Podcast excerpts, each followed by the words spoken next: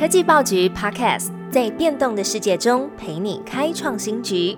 每周一到周五早上推出科技早餐，提供多元的科技商业新闻、热门的 AI、电动车经济趋势，让你快速吸收全方位重点资讯，掌握市场洞察。科技早餐今天精选五则国内外重要科技新闻。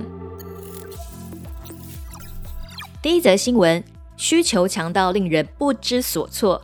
甲骨文 Oracle 拿下十五亿 AI 订单。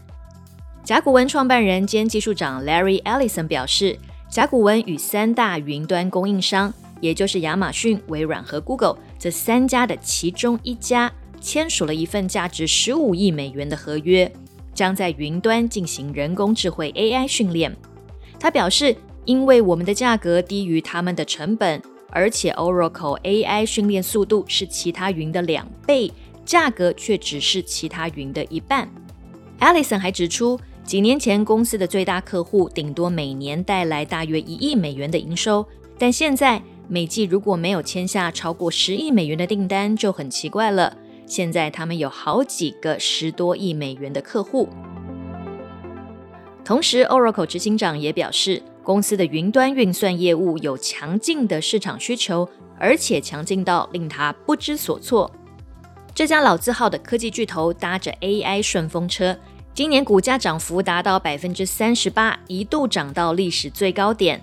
因为旗下业务近年来全数转向云端计算领域，而且 AI 热潮也挹注了相关营收大幅成长。AI 需求强劲，接下来的两则新闻分别是微软和 YouTube 推出的最新 AI 功能。YouTube 将生成式 AI 导入 Shorts，输入文字就能生成影片。短影音当道，YouTube 宣布在短影音平台 Shorts 推出一款名为 Dream Screen 的实验性功能，让用户透过生成式 AI 就能制作影片。YouTube 执行长举例，只要输入“一只熊猫喝咖啡”这样简短的内容，就可以看到 AI 生成的影像。这是 YouTube 最新推出的功能，帮助创作者以新的方式制作、编辑和分享内容，希望减少耗费时间而且昂贵的影音制作方式。接下来的新闻是微软，微软宣布 AI 助理 Copilot 全面进驻各项服务。微软正在把成长的重点放在生成式 AI，并且融入在自家大部分的产品和服务中。微软宣布确定让 AI 助理 Copilot 进驻 Windows 十一，预计在九月二十六号推出，还可以在 Bing 搜寻引擎、Edge 浏览器、Microsoft 三六五等等软体中运行。微软也指出，Bing 将获得 OpenAI 的 DALL-E 3模型支援，这是 OpenAI 本周最新推出的 AI 图像生成器。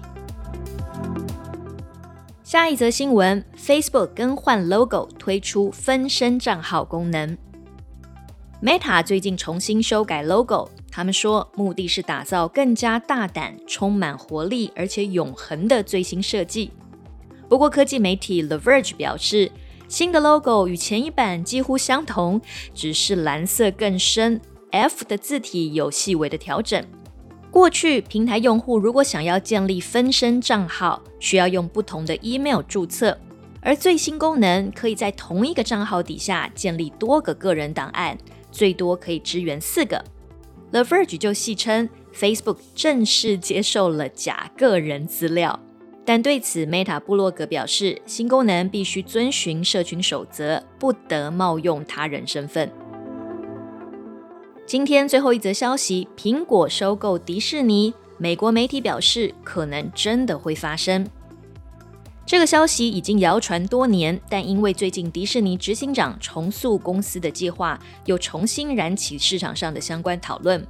根据 Business Insider。Bob Iger 表示，他最近正在寻找内容或分销合作伙伴，来帮助迪士尼的体育联播网 ESPN 数位化，转换成能面对消费者的销售模式。而这两家公司最近宣布策略合作伙伴关系，迪士尼将为苹果的 Vision Pro 制作内容。此外，苹果的 Apple TV Plus 最近也一直在加强体育直播服务。报道指出，这些迹象都显示苹果采取收购行动的可能性比以往都还要更大。